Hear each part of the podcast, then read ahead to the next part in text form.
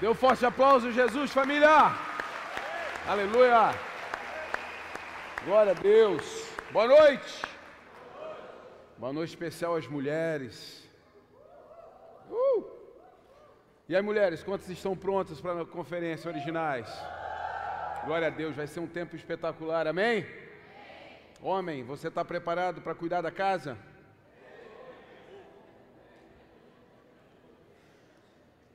Sim, Senhor. Está preparado para a esposa chegar e está tudo certinho, louça lavada, cama arrumada, gentinha pronta? Sim. Nunca vai ver tanta moto de iFood rodando nessa cidade. Vai ter três motos chegando no mesmo lugar. É, homens, vocês são uma bênção. Libere sua esposa. Vai ser um tempo espetacular, um tempo onde Deus marcou esses dias. Vai ser um tempo marcante. As mulheres vão sair daqui transformadas. Amém, mulheres? Glória a Deus. Eu quero falar nessa noite. Nós estamos falando do tema resgatando a, a originalidade, falando a respeito da originalidade de Deus. Muito também em cima da, da nossa conferência. Nessa manhã eu já ministrei esse tema e, e, e Deus gritou aos nossos corações. Coloca o tema para mim, por favor. A escravidão de uma mente escassa. E isso fala muito até com quem, de alguma forma, não, não vai participar dessa conferência. É uma palavra dirigida para você, mulher. E eu penso muito e sempre reflito muito a respeito da escassez na mente das pessoas. A gente ouve muito essa palavra no mercado né, de negócios e também quando dentro de uma negociação gerar escassez, aquela coisa, né? Compre agora porque está acabando. Né? Então você acelera alguma coisa dentro de você quando você percebe que está chegando o fim da oportunidade. E, e, e, a escassez, uma mente escassa, uma mente, sabe, é, empobrecida, uma mente sem perspectiva, ela destrói qualquer pessoa. Ela destrói relacionamentos, ela destrói comunidades, ela destrói qualquer ambiente. E a gente, sem perceber, às vezes a gente tem essa mentalidade. E nós vamos falar um pouco sobre isso nessa noite. Primeiro vamos, vamos ver o que é escassez. Substantivo feminino que indica qualidade, algo que é escasso. Sinônimo de falta, carência, insuficiência. Quando a gente traz para palavras sinônimas, aí fica mais interessante, né? Ó, falta, carência, insuficiência. De repente, no primeiro momento, você até pensou assim: não, eu não, eu não sou uma pessoa de mente de escassez. Mas aí, quando fala de falta, carência, insuficiência, ai, sou eu. Sou eu, olha só eu sou uma pessoa assim, né? O tempo inteiro estou sentindo falta de alguma coisa, sou carente 100% do tempo, né? E tudo para mim não é suficiente. Eu até brinquei falando a respeito do jogo, né? Cristina ganhou, amém? Né? Cristina ganhou, Gui. Cristina ganhou. Todo mundo está indo no campo, cara. Todo mundo. Você vê stories sábado de manhã quando tem jogo do Criciúma, tá todo mundo lá. Só o pastor Elton que eu não vi ainda. Né? Mas vai, vai. Pastor Ramon, leve ele. Leve pela mão. Só tem que explicar o pastor Elton como é que faz ali no futebol. Tipo, passa a bola tal. É, ele, é do, ele é do skate, né? Então, assim, Cristiúma ganhou. Cristiúma ganhou 3 a 0. Uou, isso é lindo ou não? Maravilhoso. Então você vê a cidade, né, as coisas acontecendo, pessoal celebrando, comemorando, mas tem aquele que de repente estava ali, né, saiu do jogo, ganhou 3 a 0, é, mas não jogou bem. Podia ser quatro. Eu quero ver a próxima. É aquele marvado que está o tempo inteiro pensando no, no ruim. É aquela pessoa que está o tempo inteiro pensando que o pior está por vir. Né? Não, não celebre o que está bom, porque vai ficar ruim. Sabe, uma mentalidade dessa destrói qualquer ambiente, destrói qualquer relacionamento. Quem gosta de conviver com uma pessoa assim? Não levante a mão, pelo amor de Deus. Não cometa esse pecado. Então, assim, ninguém gosta de conviver com gente assim. Então, essa mente de que está o tempo inteiro faltando, carência, o tempo inteiro isso. Aquilo que você mais acredita se torna a sua realidade. E uma mente de escassez, ela está o tempo inteiro achando que alguma coisa não vai dar certo. Ela está o tempo inteiro achando que em qualquer momento o que está bom vai piorar. Essa é a mente de escassez. E Jó fala um pouco a respeito disso. Em Jó 3, 25 diz: O que sempre temi veio sobre mim o que tanto receava me aconteceu. Não tenho paz, nem sossego, não tenho descanso, só aflição. O que sempre temi veio sobre mim. O que tanto receava me aconteceu. De tanto você trazer a existência, de tanto você imaginar, aquilo vai se tornar realidade. Ao contrário, querido, nós temos uma grande diferença de fé e pensamento positivo. A fé você deposita tudo no Senhor, pensamento positivo você acha que tudo é você. É diferente demais isso. Então, quando você tem fé, você acredita que Deus pode fazer. Quando você ativa o teu pensamento positivo, você acha que você pode fazer. Então, quando você tem uma mentalidade escassa e acha que tudo pode piorar, tudo vai ficar ruim, você está criando uma realidade a partir disso. E você tem tanta fé nisso, você acredita tanto nisso que vai acontecer o quê? Vai acontecer exatamente isso que você pensa. É o que Jó fala. Aquilo que eu mais temia me sobreveio. Aquilo que eu tinha receio que pudesse me acontecer, aconteceu. É aquela pessoa que ouve que alguém ficou doente. Ai, já senti uma dor. Né, a, a, aconteceu um negócio com a fulana, ai, será que não vai acontecer comigo também? Então você pega tudo que tem de ruim no mundo e traz para dentro da tua casa. De tanto você trazer coisas ruins, fique tranquilo, uma delas vai acontecer contigo. Agora pense o contrário disso de você trazer à existência aquilo que o Senhor quer que nós. Agora faltou a palavra. Nossa, eu ia falar tragamos. Olha só, tragamos é, né? Faltou a palavra, eu ia falar tragamos, trazamos, a mente ficou assim embaralhada. Preferi parar. Né? O Senhor quer que a gente venha trazer a existência. É esse, então assim, e a gente fica o tempo inteiro nessa loucura de, de ficar pensando, meu Deus, o que. Cara, celebre. Celebre o dia, celebre o hoje, celebre aquilo que está dando certo, celebre, sabe, as bem-aventuranças do Senhor, celebre a tua vida com Cristo, celebre a presença de Deus dentro da sua casa. Celebre.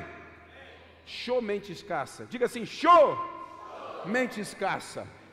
Oh, meu Deus do céu. Não alimente pensamentos que irão te colocar no futuro que você não deseja. Você não pode ficar alimentando, sabe, pensamentos que vão te colocar no futuro que você não quer. No mínimo isso não vai fazer bem para você. Então você fica alimentando pensamentos e esses pensamentos vão criando uma realidade no amanhã que você não quer viver. Você está lutando contra você mesmo. Sabe, você está jogando um jogo contra você mesmo, está fazendo gol contra na tua história. Essa é a mentalidade escassa, essa é a mentalidade que não acredita realmente naquilo que Deus pode fazer. E eu vou falar a respeito de um povo que teve em toda a sua jornada uma mentalidade escassa. A mensagem de libertação que estava sobre os ombros de Moisés no Egito, hoje pesa sobre os nossos. Ainda existe um dominador nesses dias aprisionando e escravizando pessoas. Nunca será fácil provar para quem tem uma mente escassa que existe um lugar melhor para se viver. Eu estou falando aqui de um povo que viveu, viveu por 430 anos na escravidão do Egito. Moisés foi o seu libertador. Mas aí a gente percebe que Moisés libertou geograficamente. Moisés libertou aquele povo geograficamente. Eles estavam na escravidão no Egito. E Moisés os tirou de lá, debaixo da mão de Deus. Tirou do Egito, colocou no deserto. Geograficamente aquele povo estava liberto, mas a mente deles ainda não estava. Sabe o que, que acontece, querido? Geograficamente você está bem, Geograficamente você vem na igreja, geograficamente você vai no grupo de crescimento, geograficamente você vai na expansão, você faz uma escola. Geograficamente você está liberto, mas a tua mente ainda está aprisionada. E esse é o maior problema. A gente está no lugar certo, mas não saber se comportar com uma mentalidade livre nesse lugar. E ainda a gente carrega uma mentalidade de escassez. Em Êxodo 12, nós temos o povo de Israel. O povo de Israel tinha vivido 430 anos no Egito. Na verdade, essa grande multidão do Senhor deixou a terra exatamente no dia em que se completaram os 430 anos. É tempo para criar uma mentalidade, sim ou não? É muito tempo para criar uma mentalidade. Isso aí é tempo para construir uma mentalidade, querido, que vai te perseguir. Mas hoje nós temos, é, é tão rápida a coisa na nossa vida que às vezes dias, meses, cria uma nova mentalidade na gente. Só que tem gente que ouve a palavra de Deus há meses, anos e não cria uma mentalidade de reino, e não cria uma mentalidade de céu, e não cria uma mentalidade de esperança, e não cria uma mentalidade de fé. O que acontece contigo, irmão? É porque você está liberto geograficamente, mas a tua mente ainda está aprisionada. Êxodo 20. Então o Senhor deu ao povo todas essas palavras. Eu sou o Senhor seu Deus que, leia comigo, que o libertou da terra do Egito, onde você, onde você, onde você, é passado, é passado. E depois vem a construção dos mandamentos. O Senhor vem e dá a direção dos mandamentos. Sabe o que, que acontece? Deus, no seu maior formato de amor, assim como o pastor Elton ministrou aqui no início e na oferta, Deus sempre naquele formato de amor nos procurando, nos trazendo para perto dele. Ele vai lá e liberta o homem. Moisés, vem cá, tu vai fazer um negócio para mim. E ele faz do jeito dele, ele faz todo mundo entender sempre que é ele quem faz. Por isso o endurecimento do coração de Faraó, deixando Faraó entender quem Deus é e quem Moisés era naquele tempo, um escolhido do Senhor para libertar aquele povo. E aquele povo sai do Egito. E quando aquele povo sai do Egito, geograficamente da escravidão, e vem para o deserto. Então Deus fala agora: seguinte, povo, agora vocês vão andar comigo, agora você, eu sou Deus de vocês e vocês são o meu povo. Coisa linda. Eu tirei vocês de um lugar onde vocês eram escravos, agora vocês não são mais meu escravo. Vocês não são mais escravos, perdão. Agora vocês são meu povo e eu sou o seu Deus. O povo não entendeu isso. O povo não entendeu isso. O povo ouviu os mandamentos através da boca de Moisés, mas não entendeu isso, porque a mente ainda estava aprisionada, a mente era uma mente de escassez, a mente ainda era uma mente de resultados pequenos, a mentalidade ainda era uma mentalidade de que tudo ia acabar, de que tudo ia faltar. Então sai de lá e sente saudade da comida que comia, mesmo preso. Aí sai de lá e sente falta do ambiente que tinha, mesmo escravizado, porque a mente não tinha sido liberada. Geograficamente eu não estava mais no lugar de prisão, mas a minha mente ainda estava aprisionada, assim como tem muitos cristãos que estão no lugar certo, mas a mente não acompanha, a mente não vem. Então Deus vem e fala a respeito de vocês eram escravos, agora não são mais. Se eles, estiver, se eles tivessem entendido, compreendido só isso, de toda a mensagem já seria o suficiente. Mas eles não entenderam. Eles não entenderam. Eles estavam numa nova posição mas eles não tinham uma nova mentalidade. O que nós percebemos dentro da igreja é que as pessoas têm uma nova posição, mas ainda com uma mentalidade antiga e apequenada. Muitas pessoas transicionam, às vezes, de igreja, denominações. Geograficamente você está se reposicionando. Agora, se você não atualizar a sua mente, e o próprio apóstolo Paulo fala isso em Romanos 12, 2, se você não atualizar a sua mente, se você não entender a circunstância que está ao teu redor, se você não fizer uma leitura e passar o radar naquilo que está acontecendo e naquilo que está por vir, você ainda é um escravo do passado. Você ainda é o escravo das suas dores, você ainda é um escravo das suas desilusões, você ainda é escravo daquilo que você perdeu, sendo que aquilo que Deus tem para te dar é muito maior e muito melhor. Está comigo aqui, irmão? Siga meus mandamentos, obedeça meus princípios e o futuro será glorioso uma síntese dos mandamentos. Deus fala, Deus instrui o que, que tem que fazer, o que, que não pode fazer. Me obedeça, ande comigo, esteja perto de mim, e tudo vai dar bem, e tudo vai dar certo. Querido, não tem mensagem melhor do que essa. Não tem mensagem mais otimista, não tem mensagem para alegrar mais o coração do homem do que o próprio Deus falando: Ei, eu estou te dando uma receita de felicidade. Hoje as pessoas estão buscando loucamente, alucinadamente, uma receita de felicidade. Não importa o preço, eu quero comprar essa receita porque eu quero ser feliz. Eu quero ter um casamento feliz, eu quero ter a minha vida social feliz, eu quero ter uma empresa, sabe, é, é, próspera. Todo mundo quer comprar essa tal receita. Deus deu essa tal receita. Até hoje Ele nos oferece essa oportunidade de olharmos para Ele, de tomarmos essa receita e vivermos para Ele.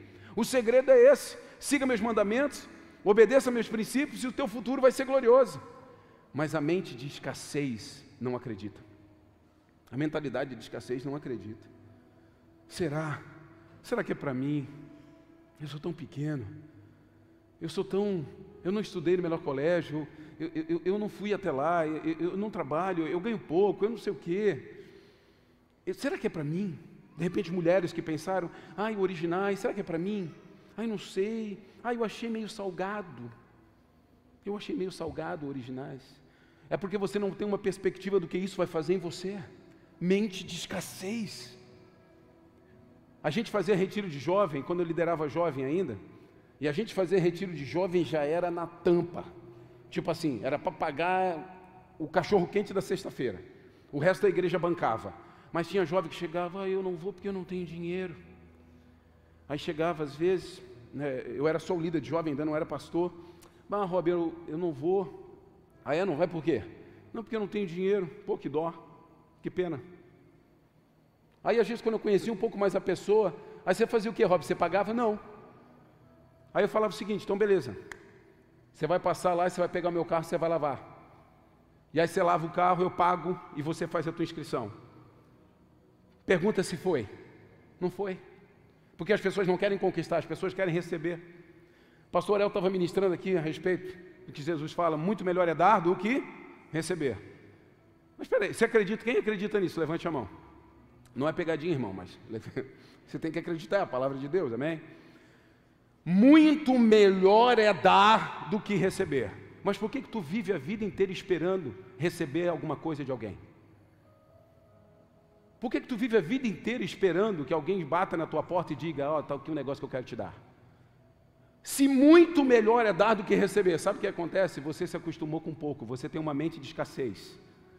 Você não quer viver o muito melhor, você quer viver o mais ou menos, então eu quero receber o tempo inteiro. Mas muito melhor é dar. São nas pequenas coisas que a gente vai percebendo como as pessoas têm uma mente escassa, como as pessoas têm uma mente, sabe, insuficiente, que estão o tempo inteiro querendo ser o coitadinho da vez, para ser ajudado e auxiliado. Mas não é esse formato. Então é o seguinte, você quer conquistar, está aqui, e, e, nesses retiros, por, por, vezes, tá? Por vezes. A gente fez a, até uma lavação, tu lembra, Elton? Que fizemos uma lavação de carro aqui do lado? Não, não, aqui não, né? Lá na caverna. Fizemos a lavação de carro num sábado. Falamos o seguinte: ó, quem não tem dinheiro vai vir lavar carro pega balde, pega esponja, a igreja vai fornecer é, shampoo para carro, mas você vai vir lavar carro. Pergunta se veio.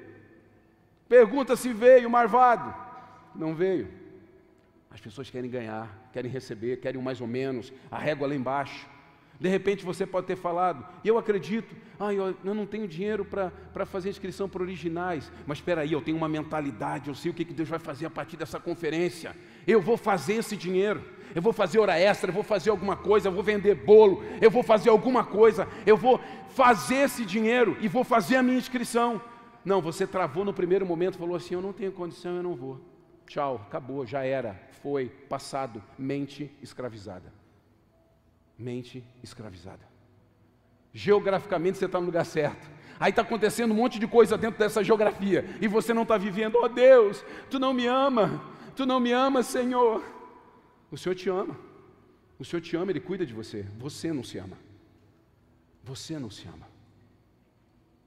Nós temos que perceber aquilo que Deus está falando o tempo inteiro, querido. Nós temos que perceber aquilo que Deus quer construir em nós. O deserto a ser. Isso é tão interessante, né? O deserto a ser atravessado.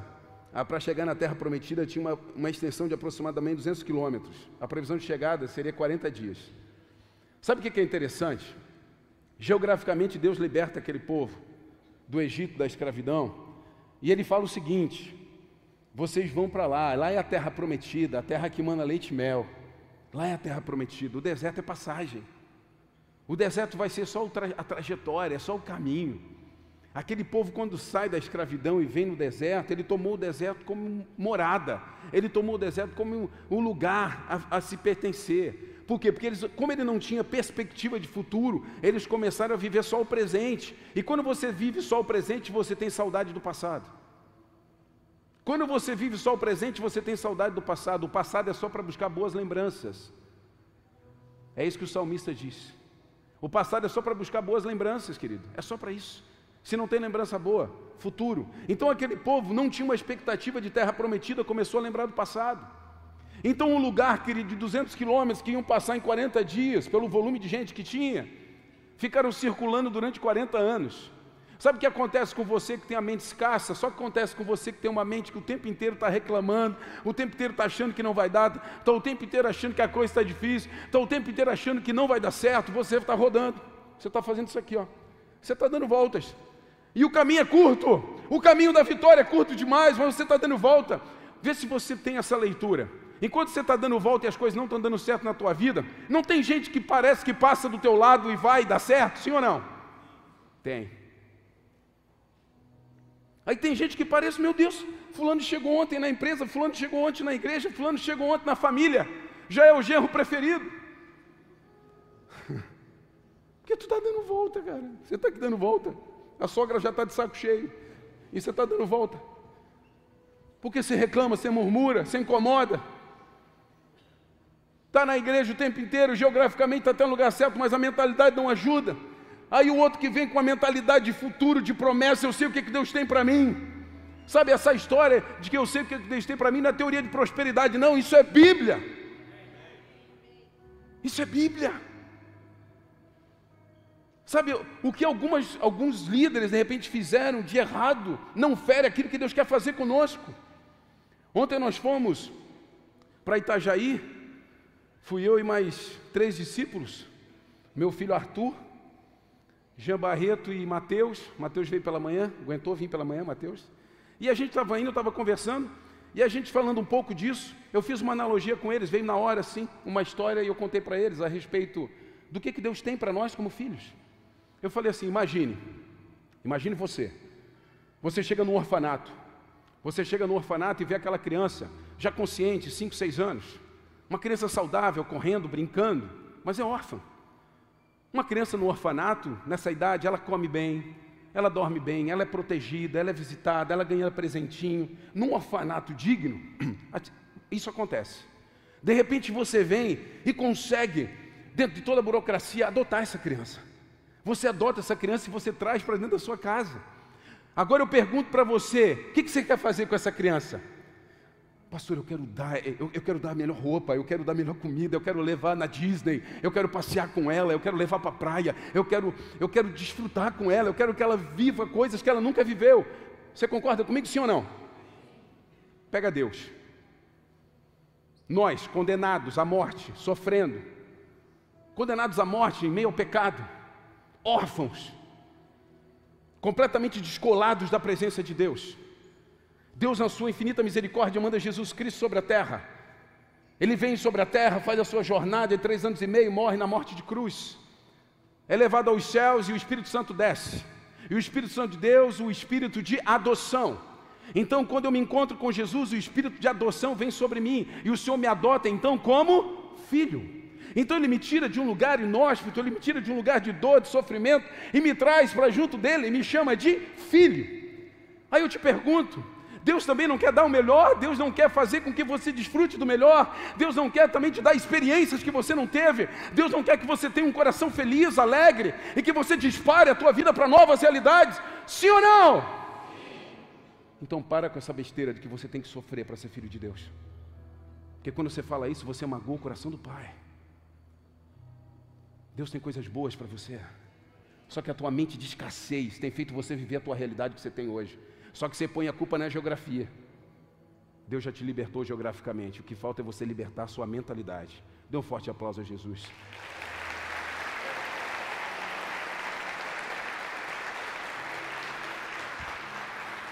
Sabe, queridos, aquele povo viu muito milagre. Aquele povo viu muito milagre. Os maiores milagres estavam diante dos olhos deles foram supridos e mantidos de várias formas, e das mais inusitadas, inclusive. Era coluna de fogo guiando à noite, era nuvem guia de dia, era codorna para você comer que caía do céu, era maná que aparecia do nada, era mar que se abria. Meu Deus, pensa num povo que viu coisa acontecer. Pensa num povo que viu a experiência de Deus cuidar e proteger. Agora você pode pensar assim: ah, pastor, se eu visse um manazinho cair do céu, ia ser diferente a minha fé. Querido, todo mês o maná cai na tua mão.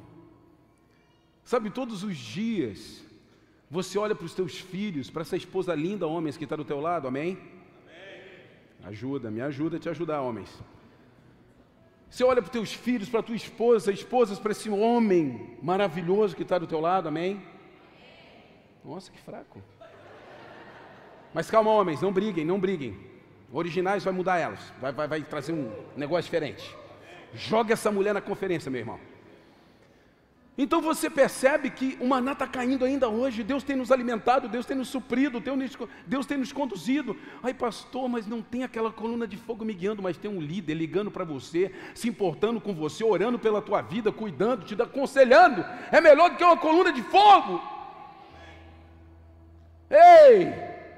Tem alguém que você nunca viu na vida, que agora está te ligando e dizendo que se importa com você, te abraçando dizendo que está orando por você, que está contigo em qualquer situação. Isso fala mais do que uma coluna de fogo. Você devia perceber aquilo que Deus está fazendo e cuidando de você, a forma com que Deus está fazendo e cuidando de você. A tua mentalidade devia ser: meu Deus, como eu sou cuidada pelos céus, como eu sou protegida por Deus. Mas não, ah, eu não sei. Algo ruim vai acontecer. Uma mente escassa faz você dar voltas ao invés de seguir em frente. Um universo de possibilidades está diante de você, mas só existe um mecanismo para ativar tudo isso. Qual é o mecanismo? A fé. A fé é o único mecanismo. É isso que difere tudo, tudo que a gente vive de realidade, tudo que a gente vive, sabe, de, de teoria, tudo, tudo se difere no campo da fé. Crer, crer. O Evangelho segundo Marcos diz: que tudo é possível ao que? Tudo é possível que vem na igreja? Tudo é possível que vai no grupo de crescimento? Tudo é possível aquele que faz teologia? Tudo é possível ao que? Ao que crê. A fé é um mecanismo. De repente você está tão endurecido por todo o conhecimento que você tem, mas você não tem mais o básico, que é a fé. É aquilo que ativa tudo, aquilo que acelera tudo. É a fé. O meu justo vai viver por fé, sem fé é impossível agradar a Deus. Querido, a fé é um mecanismo de comunicação com os céus. Então eu tenho que crer, eu tenho que crer. Eu estava me lembrando essa manhã e lembrei de Elias. Elias foi enviado por Deus, fez tudo o que fez com os profetas de Baal. Chegou uma hora que ficou com medo de Jezabel, Deus mandou ele se esconder na caverna. Ficou na caverna sendo alimentado. Querido, só por fé que tu vai acreditar que corvos vão vir trazer pão e carne para você. É por fé que você vai acreditar nisso, amém? E aí Elias estava lá dentro da caverna, sendo alimentado pelos corvos, bebendo do riacho. De repente seca a água, porque não estava chovendo. Seca a água porque não estava chovendo, e Deus fala assim: agora você vai procurar uma viúva.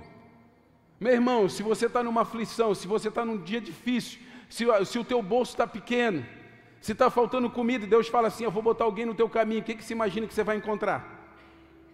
Hã?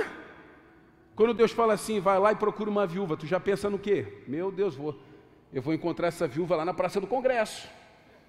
Eu vou atrás dessa viúva na cafeteria, na mais cara da cidade. Né? Eu vou, onde é que está essa viúva que vai me manter? De repente você chega, está indo, e está. É, você é a viúva. É aquela viúva que estava ali querendo também, estava morrendo. A viúva estava morrendo. E o profeta fala: Olha, você, tem, você vai ter que me suprir aí. Mas peraí, eu só tenho um, um pouquinho de farinha, um azeite vai comer isso aqui, eu e meu filho, nós vamos morrer. Não, não. Primeiro você me serve. E fica tranquilo. Qual, qual é o, o ditado que a gente tem popular aí? Farinha pouco, meu feijão primeiro. É do inferno ou não é isso aí? é do inferno. Porque farinha pouco, o pirão do outro primeiro. Foi isso que aconteceu com a viúva. Aí ela falou assim: não, então eu vou fazer, quando ela serve o outro, isso tudo ativado por fé, meu irmão. Então Deus ativa Elias por fé, ativa a viúva por fé, vai ativando todo mundo por fé. Deus nos conecta por fé. Agora, quem está desplugado da fé fica assim: está acontecendo? Ó, tá, ó, ó, três câmeras hoje. Ninguém viu isso, né? Só fica assim, sabe daquele movimento tipo aleatório da igreja. Agora, quem é ativado por fé, meu Deus, compraram mais igreja, tem gente chegando, está chegando uma conferência, vidas para Jesus, famílias sendo impactadas, o mercado funcionando, glória a Deus! Deus vai unindo as pessoas por aquilo que ele trabalha, que é a fé. Então aquele homem chega e ele chega para trazer graça, ele chega para trazer abundância na vida daquela viúva. E não faltou mais azeite, não faltou mais nada na vida daquela viúva, e até o que ela não tinha, ela recebeu, que foi o seu filho. Sabe, queridos, então a gente nessa mentalidade de escassez, você está deixando de abençoar pessoas e de receber bênção também sobre a tua vida, por causa da tua mentalidade. Mas o que o diabo faz certinho, sabe o que é? Geograficamente, ele te posiciona e você acha que está certo. já está bom. Geograficamente eu estou aqui, mas Ele tem a tua mente. Ele só quer isso. Se Ele tem a tua mente, Ele tem você. A fé é a base da vida cristã. Fé é acreditar que Deus pode fazer mais do que você. Sabe, fé é acreditar que Deus pode fazer mais do que você. A gente fica o tempo inteiro dentro de uma teoria natural de que eu tenho que me esforçar, óbvio, que eu tenho que me esforçar, eu tenho que trabalhar, fazer curso, seja o que for. Mas sempre que eu chego no limite, eu penso assim: agora Deus faz, agora Ele vai ativar. Sabe, se eu de repente tenho na minha vida muitas coisas, mas não tenho o que eu quero, então aquelas muitas coisas não são os frutos. Aquilo é a semente, eu tenho que lançar no solo de novo. E é uma vida o tempo inteiro de lançando sementes e colhendo frutos. Eu preciso ser ativado, então o campo da fé precisa ser ativado na minha vida. Uma mentalidade escassa é uma mentalidade que não tem fé. Querido, não cabe fé numa mente escassa. Não cabe. Aí você é aquela pessoa natural Todas as conversas caem no, no natural com você. Todas as conversas caem no natural, todas as conversas caem em estratégia humana, todas as conversas caem no teu potencial, todas as conversas caem na tua preparação, tudo cai nesse poço, porque você não tem fé. E aí você tem uma mentalidade escassa para ativar as coisas no reino dos céus, que é onde Deus governa, onde Deus domina e onde Ele pode levar você a viver o impossível. Porque tudo é possível ao que crê. Tudo é possível ao que crê. Uma mente escassa não consegue comportar uma vida conduzida por fé. Não consegue, não consegue. Às vezes é duro demais, você está conversando com as pessoas, você está tentando inculcar nas pessoas, você está falando a respeito daquilo que Deus está fazendo, como Deus está fazendo, olha o que, que Deus vai acelerar em você. A gente percebe isso olhando para as pessoas. A gente olha para casamentos, homens e mulheres, e vê o talento, o dom, a habilidade única que Deus colocou, mas as pessoas não percebem porque não cabe fé numa mente escassa. Não cabe fé. Você tem que sair, você tem que abandonar, você tem que entender que você não é mais escravo no Egito, mas você também não é morador do deserto, você está seguindo para a terra prometida. Ei, a gente está numa jornada, a gente já não está no lugar de morada. A palavra nos chama de forasteiros, nós estamos num lugar de passagem. Agora, se eu ficar o tempo inteiro lembrando do passado, querido, você vai voltar para a escravidão. Eu tenho que lembrar do futuro, para onde o Senhor está me levando. Ei, desperta, irmão. Hebreus 11, é lindo, é maravilhoso. E eu quero dizer uma coisa para você, olha lá o que, que diz em Hebreus 11. Pela fé, Abel apresentou a Deus um sacrifício maior do que Caim. Pela fé, Enoque foi transportado para o céu sem ver a morte. Pela fé, Noé construiu uma grande embarcação para salvar sua família. Pela fé, Abraão obedeceu quando foi chamado para ir a outra terra. Pela fé, Sara, embora estéril, idosa, pôde gerar um filho. Agora eu pergunto para você: você tem que continuar essa história de Hebreus, você precisa continuar esse texto de Hebreus. Pela fé, Eduardo fez o quê? Pela fé, Gede fez o quê? Pela fé, Kátia fez o quê? Ei, o qual é a tua história? O que você vai deixar escrito nessa terra? Pela fé, você fez o quê? Ei, qual é a tua história? O que que você fez por fé? Hebreus precisa continuar. Os grandes nomes da fé precisam continuar acontecendo hoje, porque ainda existem pessoas para serem impactadas hoje. Pela fé, o que você fez, pela fé, o que você semeou, pela fé, o que você plantou, pela fé, quem você amou, pela fé, quem você perdoou, pela fé, querido, o que você fez. Ah, agora é com você. Agora é com você. Nós não podemos ler a Bíblia e achar simplesmente que a Bíblia é um livro de histórias legal, romântico, interessante. Não, não, a Bíblia é um livro de ensino. A Bíblia é um livro de ensino que nos remete à prática. É por isso que nós precisamos ler, absorver, trazer entendimento e praticá-la. Então é um livro de ensino. Ela nos ensina então eu preciso ativar coisas na minha vida através da Bíblia, da palavra de Deus. Mas pela fé você fez o quê? O que você está fazendo e construindo pela fé? Uma mentalidade de escassez te aprisiona num lugar onde Deus não tem mais planos para você. Preste atenção nisso. O final é você. Uma mentalidade de escassez te aprisiona num lugar onde Deus não tem mais plano para você. Sabe o que, que acontece? Aquele povo estava no deserto, dando voltas. E deu voltas por 40 anos e morreu no deserto, porque só a nova geração é que entrou na terra prometida. Sabe o que, que acontece com uma mentalidade de escassez? Você está num lugar onde Deus não tem mais planos para você. E aí você precisa matar tempo. Você vai ficar dando volta, você vai ficar murmurando, você vai ficar reclamando, mas você não entende que Deus quer que você avance. Você não entende que Deus quer que você prossiga. Você não entende que Deus quer que você dê passos largos em direção àquilo que Ele disse que é a promessa. Então é por isso que hoje nós vemos tantas pessoas sofrendo por causa de lugares que constrói mentalidades. Você precisa avançar. Você precisa querer, você precisa desejar. Querido, a igreja de Jesus é gloriosa, é poderosa. A igreja de Jesus, ela, ela causa um impacto que nada causa.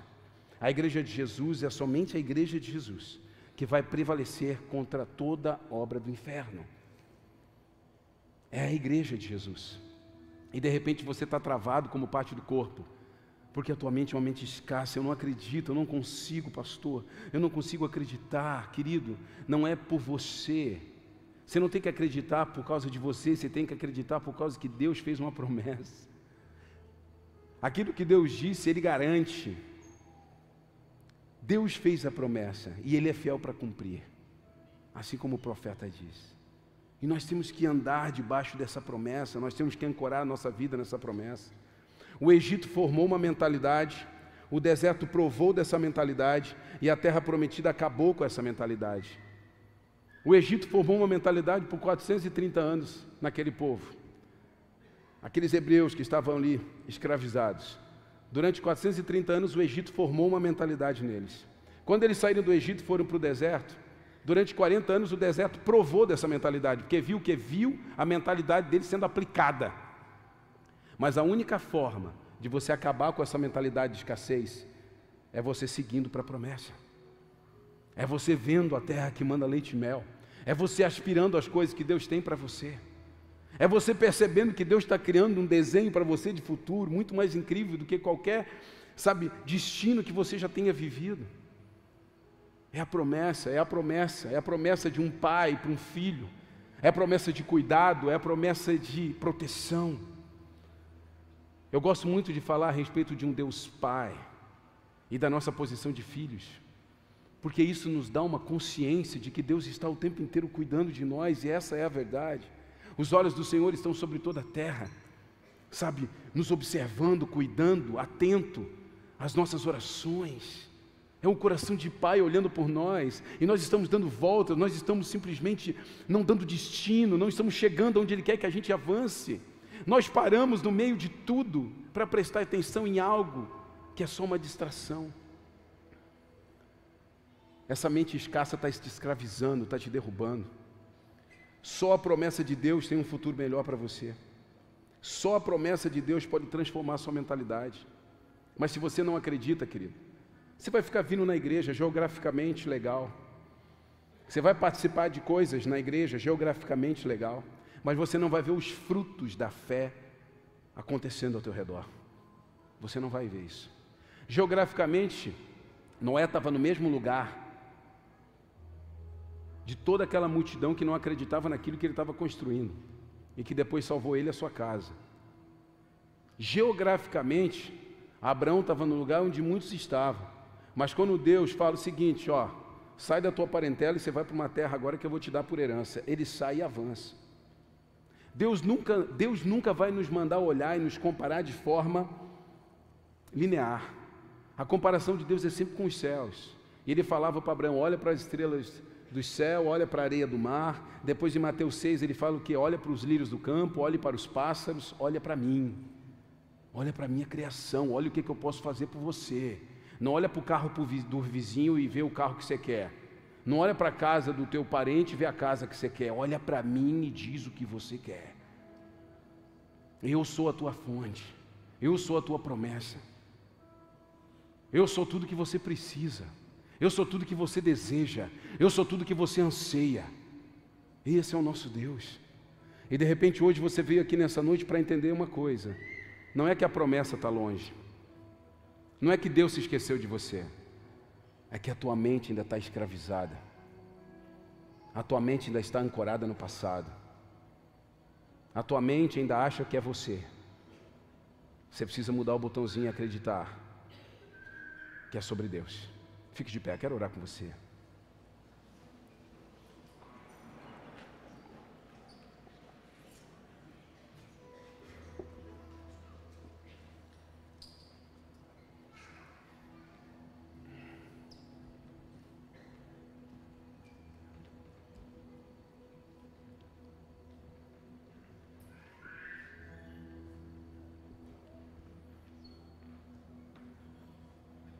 Uma pessoa com uma mentalidade de escravo, com uma mentalidade escassa, de, de tempo inteiro de não ser o suficiente, ela cria ambientes. Às vezes as pessoas falam assim: Ah, pastor, eu estou tentando entrar em ambientes e não consigo entrar, querido. Vou dizer uma coisa para você. Às vezes a tua mentalidade não vai caber em todos os ambientes. E quem tem uma mentalidade de promessa, quem tem uma mentalidade de governo, quem tem uma mentalidade de adoção, sabe, não vai sujeitar baixar para uma mentalidade de escravo. Você vai ter que entrar, mudar a tua mentalidade para poder conviver. Hoje, as empresas querem pessoas que pensem, pessoas que saibam se relacionar, pessoas que saibam conviver.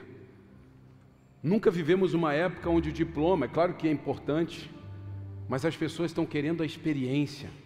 As empresas estão querendo as pessoas que sabem fazer. As pessoas estão querendo pessoas que sabem se relacionar. Porque uma pessoa que não sabe se relacionar no meio de uma tribo corrompe tudo. Se você tem uma mentalidade pequena, você gera esse sentimento de escassez em todo mundo que está ao teu redor. E às vezes é por isso que existem famílias destruídas, casas destruídas, por causa de uma pessoa que tem uma mentalidade pequena, tem uma mentalidade que não enxerga o que, que Deus pode fazer a partir de, uma, de um grão de mostarda. A partir de um grão de mostarda, o que, que Deus pode fazer? Você tem que entender, querido. Você quer viver um grande milagre? Eu vou dizer uma coisa para você: continue querendo, porque Deus também quer que você viva um grande milagre. Você quer viver das promessas de Deus? Continue buscando, porque Deus quer trazer promessas dele para a sua vida e para a sua casa. Deus quer que você crie ambientes. Deus quer que você crie atmosferas. Chegou o teu tempo. Eu estava contando pela manhã, e é interessante a gente perceber. O Espírito Santo de Deus começou a construir no meu coração um desejo muito grande. E eu não sou uma pessoa, eu obviamente eu sento com amigos pastores, líderes e gosto muito de receber informação, sou mentorado por grandes homens de Deus. Mas eu, eu, tenho, eu tenho algo no meu coração desde sempre de ter, por exemplo, uma igreja das nações, um grande templo. Um grande templo. Que caibam 5, 10 mil pessoas. E, e existe uma outra vertente, não de respeito, e está tudo certo, cada um tem o seu pensamento. Não, de fazer pequenas comunidades dentro dos bairros ou em cidades menores. Mas uma vez Deus falou meu coração a respeito de tudo isso. Quando você tem uma igreja, imagine um grande templo. Tem gente que vem aqui na Igreja das Nações e acha um lugar gostoso de estar, o ambiente é bom, é confortável, tem uma praça aconchegante. É uma realidade. Isso aqui é um ambiente e mostra uma realidade. Agora imagine isso aqui dez vezes melhor. Um auditório, sabe? Com tudo que a gente precisa para ter um tempo gostoso de adorar o Senhor e, e tal. Isso cria também mentalidade. Agora, quando alguns líderes pensam, por exemplo, ah, eu vou levar uma igreja para uma comunidade. De repente, essa comunidade é uma comunidade mais carente. O que, que ele faz? Ele vai lá, aluga aquela salinha, pega aquela cadeirinha, pega aquele púlpitozinho, pega aquele coisinha, pega aquela cortininha e vai lá e põe. Ou seja, ele pega, de repente, da igreja sede e vai descendo até chegar na mentalidade da comunidade. Então, o que, que você faz? A igreja que é para transformar, ela vai manter. Ah, pastor, mas é para transformar só a fé, é só para dar Jesus para ela. Não, não, meu irmão, Jesus é completo. Você dá eternidade, mas dá presente. Venha o teu reino, é na terra. Ah, nós temos uma missão hoje. Se você acha que não tem, entenda, você tem.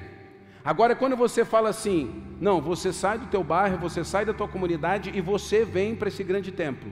A pessoa vem, ela entende, uau, tem um outro mundo, existe uma outra atmosfera. Eu me conecto com pessoas diferentes da minha realidade. Eu percebo que eu posso avançar, eu percebo que tem gente que saiu da onde eu estava e chegou em lugares aonde eu posso chegar. Isso é construir mentalidade. Mesmo sem perceber, a gente gera escassez na mente das pessoas. Mesmo achando que está abençoando, nós estamos aprisionando as pessoas. Queridos, entenda isso. Quando você acha que você está criando um ambiente onde a pessoa se sente bem, você está aprisionando e mantendo a pessoa na miséria. Porque, querido, o Evangelho tem que provocar, o Evangelho tem que ferir, o Evangelho tem que fazer com que a pessoa queira viver um novo tempo. É sobre isso. Então, de repente, ah, eu estou tão confortável nessa igreja, não pode, você tem que ser confrontado na igreja, você tem que ser provocado na igreja, você tem que querer viver mais do que você está vivendo hoje, você tem que querer servir mais do que você está servindo hoje, você tem que querer ser um evangelista muito melhor, um pastor muito melhor, um profissional na tua área muito melhor. Ei, existe uma promessa, mas você precisa deixar essa mente de escravidão e perceber que o deserto não é o teu lugar. Ei!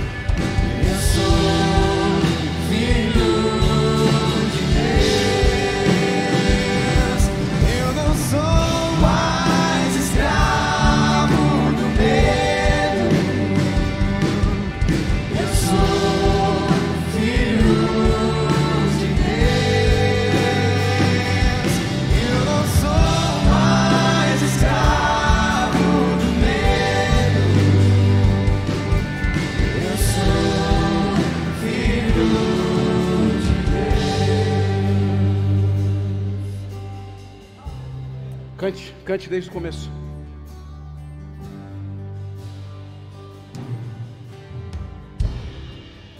Aleluia. Com uma melodia, ele me encontrou, me cercou com uma canção. Fale, fale com o pai, fale com o pai que me libertou dos meus inimigos, dos meus medos, me salvou.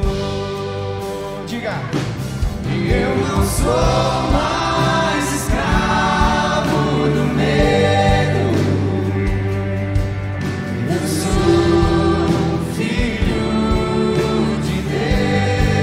faça essa declaração. Vamos, vamos, por fé, por fé.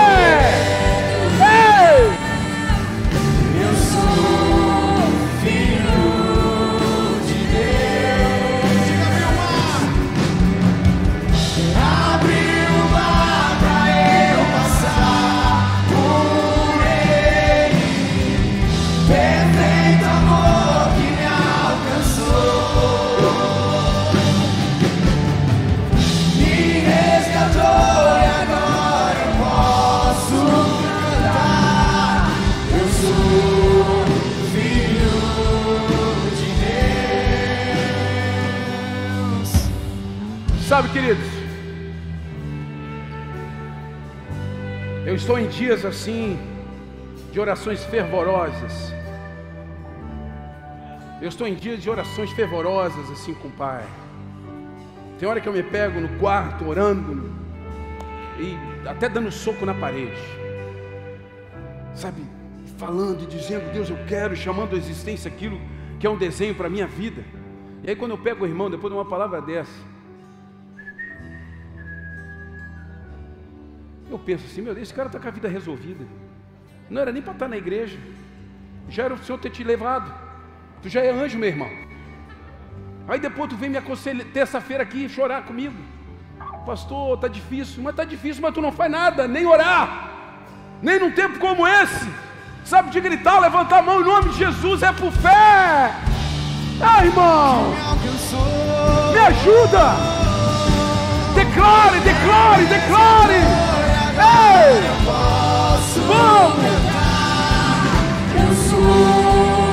filho de Deus. Abriu mar eu passar. Pai, ativa pessoas aqui nessa noite. Ativa pessoas nessa noite. Cria uma nova atmosfera. Em nome de Jesus, toda mentalidade de escravidão. Caia por terra em nome de Jesus. Caia por terra. Caia por terra. Caia por terra. Eu sou filho de Deus. Abriu o mar pra eu passar. Ei! Ei, Deus! Perfeito amor. Faz, pai, faz! Faz dentro da nossa geração! Faz dentro da nossa geração! Me resgatou e agora eu posso cantar. Eu sou filho de Deus. Diga eu sou. Eu sou filho de Deus. Eu quero dar uma tarefa de casa para você. Você vai chegar em casa, faça isso de forma individual, mesmo marido e mulher. Você vai escrever lá: pela fé, Felipe, tananã, tananã. Pela fé, Elusa, tananã, tananã, tananã. Você tem que ter um desenho. Se você parar na frente desse papel e pensar assim, cara, eu não quero fazer nada pela fé. Eu não sei, eu não, não me veio nada. Você vai entender o vazio que você está vivendo. Você tem que deixar uma história. E você não vai colocar uma coisa que 2 mais 2 é 4. Você não vai colocar uma coisa que amanhã você pode fazer porque você tem dinheiro no bolso. Você vai colocar uma coisa por fé. Você está entendendo? Hebreus fala por fé e tudo que se é retratado em Hebreus a gente não consegue fazer humanamente. Então você vai colocar um desenho de repente na tua vida por fé. O que que Deus vai fazer através de você e em você? Você vai orar, você vai escrever e você vai declarar isso. Você vai guardar isso e todos os dias no teu devocional você vai declarar sobre isso. Por fé, o que Deus vai fazer com você nessa terra. Por fé, os desenhos que Deus vai trazer sobre você. Amém? Quantos estão comigo nisso? Dê um forte aplauso a Jesus.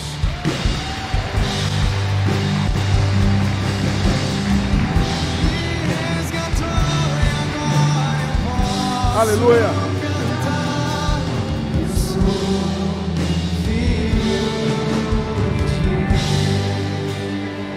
Espírito Santo de Deus está nesse lugar. Essa é uma igreja viva. É uma igreja viva. E nós estamos, querido, eu quero que você ore durante toda essa semana, pela nossa conferência na quinta. Todas as atividades nessa semana aqui nessa igreja estão paralisadas. Não é para acontecer nenhum GC, nenhuma expansão, não vai ter escola, não vai ter nada. Não vai ter nada, porque todos estão focados na conferência. Tá? Então, líderes, não façam nada, estamos focados, vamos orar, jejuar, interceder para que seja um tempo de glória e um tempo de grande mover dos céus. Você que foi chamado para ser voluntário, venha com alegria, venha com o coração, querido, como um escolhido do Senhor para esse tempo. Amém? Deixa eu te perguntar antes da gente terminar: tem alguém aqui nessa noite, pastor? Eu quero entregar minha vida para Jesus nessa noite. Eu quero que meu nome seja escrito no livro da vida. Nunca ninguém orou por mim. E essa noite eu quero. Eu quero um novo desenho. Eu quero sair da escravidão. Tem alguém? Levante sua mão onde você está. Eu quero orar por você. Tem alguém? Sim, não. Tem alguém? Tem alguém? Glória a Deus. Vem cá, vem cá. Vem cá, vem cá. Eu quero orar por você. Vem cá. Glória a Deus. Vem aqui.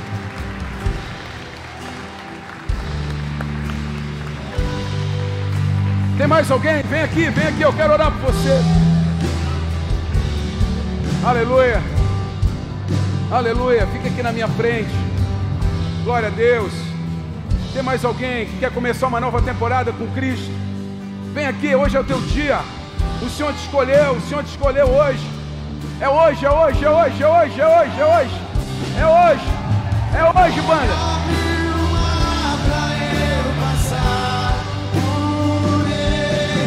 Glória a Deus. Perfeito amor que me alcançou. Aleluia. essa semana está começando hoje, né? Todo mundo sabe que começa domingo, amém? E olha só o que, que Deus está fazendo. Ei, o que, que Deus está fazendo? Que semana é essa, hein, irmão? Eu estou sentindo que vai ter mulher se jogando naquela secretaria dizendo, pelo amor de Deus, faz a minha inscrição. Acabou hoje a minha mente de escassez, acabou a minha mente de miséria hoje. Pastor, me perdoa, eu vou lá lavar o teu carro amanhã, pastor.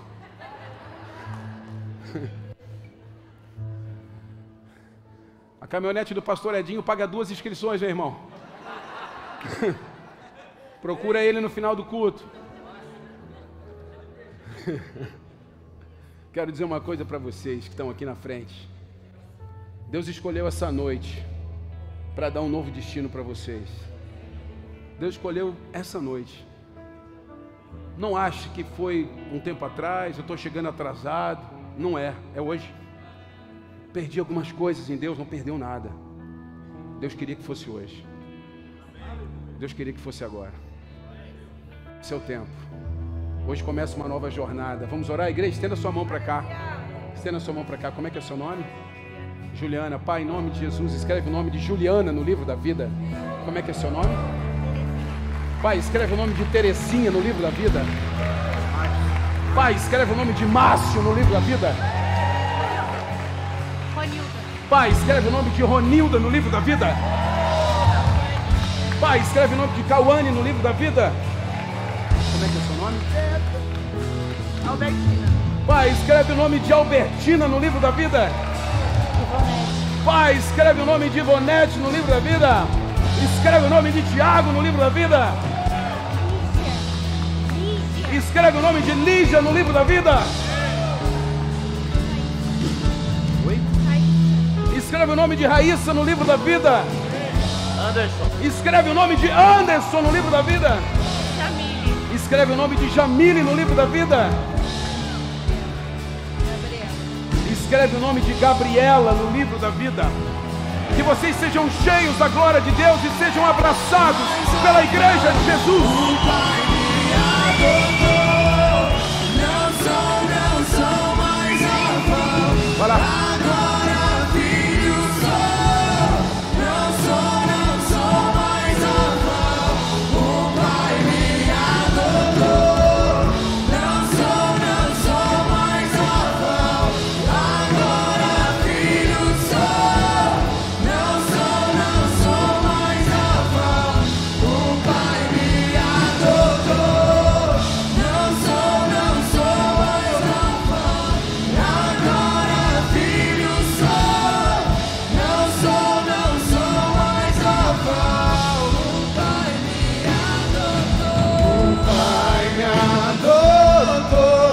Levante suas mãos e cante isso.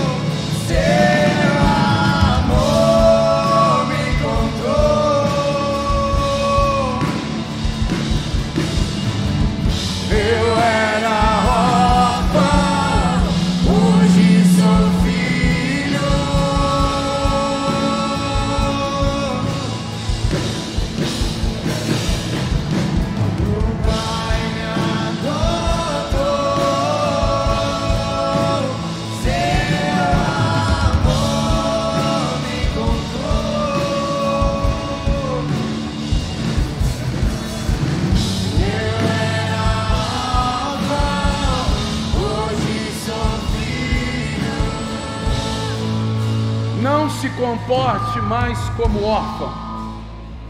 Não se comporte mais como alguém que tem um pai que não quer dar o melhor para você. É muito triste eu na posição de pai e ver o meu filho falar sobre mim como alguém que não quer o melhor para ele. Você que é pai, você não se sentiria mal, sim ou não? Então pare com esse discurso de miséria. Pare com esse discurso de escassez. Pare com esse cristianismo barato.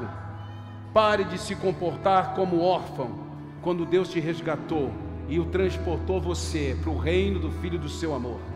Creia no teu coração que é uma promessa para você e essa promessa começa hoje. Essa promessa começa agora. Creia no teu coração, ativa a tua fé e faz a tua história em Cristo Jesus. Amém? Levante suas mãos onde você está. Pai, eu abençoo a vida desses homens e dessas mulheres. abençoa suas casas. Pai, eu declaro toda mente de escravidão foi embora hoje. Nasçam pessoas que vão viver da promessa com a sua fé ativada e dependendo exclusivamente dos céus. Eu os abençoe em nome de Jesus. E os que creem, digam.